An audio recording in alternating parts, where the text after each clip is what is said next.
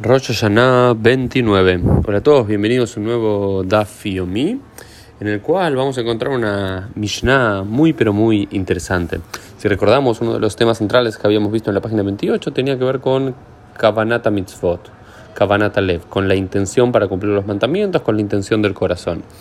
Y en relación a ese punto, la Mishnah nos trae un midrash muy hermoso sobre dos relatos bíblicos. El primero es Asher Yarim Moshe Begavar Israel. Nos, nos cuenta cuando el pueblo de Israel apenas salió de Egipto, por atrás lo atacó el pueblo de Amalek. Y se, después se nos dijo que cuando Israel se enfrentó en la batalla contra el pueblo de Israel, todo el tiempo que Moshe subía una montaña y levantaba las manos, todo el tiempo que Moshe levantaba las manos, el pueblo de Israel dominaba a los amalequitas. Pero cuando Moshe bajaba las manos, los amalequitas ganaban la batalla.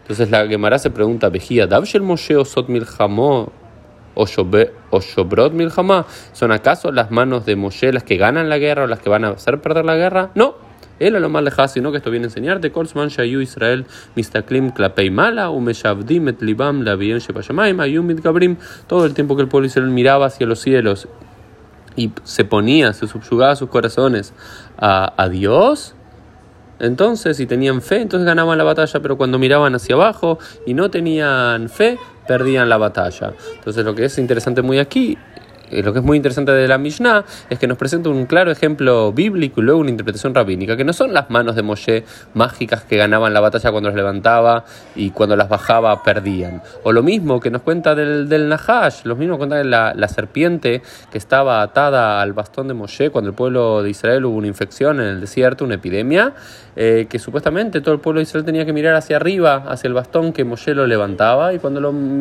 lo ponía ahí con la serpiente, el pueblo de Israel se curaba y cuando lo bajaban, el pueblo de Israel continuaba enfermo. Entonces, claramente la misión acá también nos dice que no es que el Nahash Memitu Nahash Mehaye, no es que este Nahash, esa serpiente, daba vida o mataba a las personas, sino que todo tenía que ver con la fe. Cuando la gente miraba hacia los cielos eh, y tenía fe, tenía esperanza, les iba bien y cuando no, les iba mal. Entonces es una interpretación metafórica de nuestros rabinos que se animan a hacer esto con nuestros textos bíblicos, a no entenderlos en sentido literal, que las manos de Moshe o que las serpientes son las que conducen a algo, sino que es una metáfora cuando se mira hacia los cielos, es decir, cuando se tiene fe, cuando se tiene esperanza, hay, hay posibilidad de vida y cuando no, hay derrota.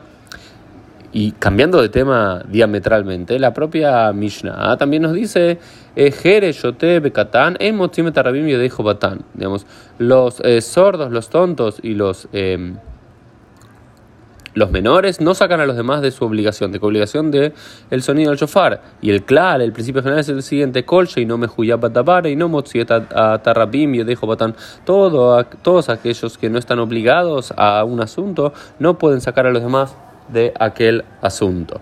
Entonces, ¿qué es lo que nos quiere decir esto? Esto nos habla en relación a Kiyata Shofar. La gran mitzvah de Rosh Hashanah es el toque del shofar, es escuchar el sonido del shofar. Y lo que nos dice es, toda persona que no está obligada a escuchar el sonido del shofar, si toca el shofar, no saca a los otros de su obligación de tocar el shofar. Entonces, por ejemplo, vamos a decir, un niño que no está obligado a escuchar el shofar, o un esclavo que no está obligado a, tocar, a escuchar el, el shofar, ¿sí? Por ejemplo, vamos a poner... Eh, e, esos casos, no pueden sacar a otros de su obligación de escuchar el shofar si ellos son los que tocan. ¿no? Lo mismo con una mujer, ¿no? nos dice, por lo menos en el sentido de la laja tradicional. Eh, si una mujer no está obligada a, escuchar el shofar, tampoco puede ser la bala toquea, no puede ser la que toque el shofar en la sinagoga para sacar a los otros. Es decir, uno tiene que estar mejuyab de la cuestión, uno tiene que estar obligado en, la materia que uno puede sacar a los otros de la obligación.